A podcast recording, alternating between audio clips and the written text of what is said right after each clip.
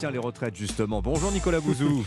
bonjour Dimitri, bonjour à tous. Ah oui, cinquième journée de mobilisation contre le projet gouvernemental. Est-ce qu'on peut tirer, Nicolas, déjà un premier bilan de ce mois et demi de manifestations qui vient de s'écouler?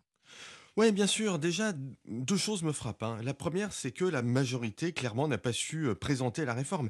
Elle la résume à un enjeu financier, alors que, en réalité, la question est beaucoup plus large. C'est la première réforme post-guerre, pourrait-on dire.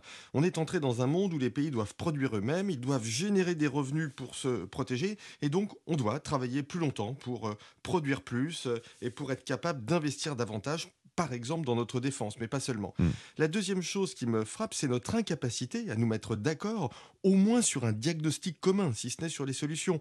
C'est la politologue Chloé Morin hein, qui vient de publier un livre remarquable euh, qui s'appelle On aura tout essayé, qui explique qu'on n'est même pas capable de se mettre d'accord sur les projections du corps, le Conseil d'orientation des retraites, qui devrait quand même faire consensus, elles sont sans cesse remises en cause par les uns et les autres. Hmm. Alors ça, c'est aussi la beauté du débat public, c'est-à-dire qu'un sujet euh, a des effets inattendus et on a vu surgir, euh, on s'y attendait pas, un débat sur la place du travail dans l'existence, Nicolas.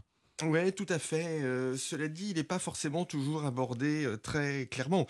Euh, j'ai rappelé ici même en début de semaine, en m'appuyant hein, sur une étude récente de l'Institut Montaigne, que en réalité, le problème était plus un problème de management dans les entreprises qu'un problème de travail. Les Français ne sont pas soudainement devenus paresseux. Une très grande majorité d'entre eux aiment travailler. En revanche, il y a une vraie question qui a été placée au centre du débat par Laurent Berger hein, sur la dignité du travail. Et je pense que là, vraiment, il a tapé dans le mille et ça explique pourquoi pourquoi ces manifestations remportent pas mal de succès. Alors ce matin dans le Figaro, le politologue Jérôme Jaffré décrit Laurent Berger de la sorte. Il dit il est à la fois meneur de lutte et juge de paix, position jamais occupée euh, dans le, dans le paysage politique français. Mm. C'est assez étonnant. Est-ce que vous pensez que les syndicats ont réussi leur coup et quelque part aussi leur retour dans le débat public?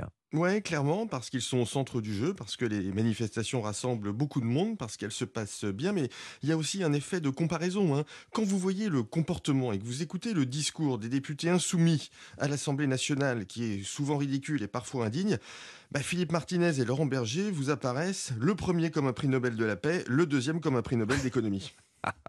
Merci beaucoup pour vos lumières, Nicolas Bouz.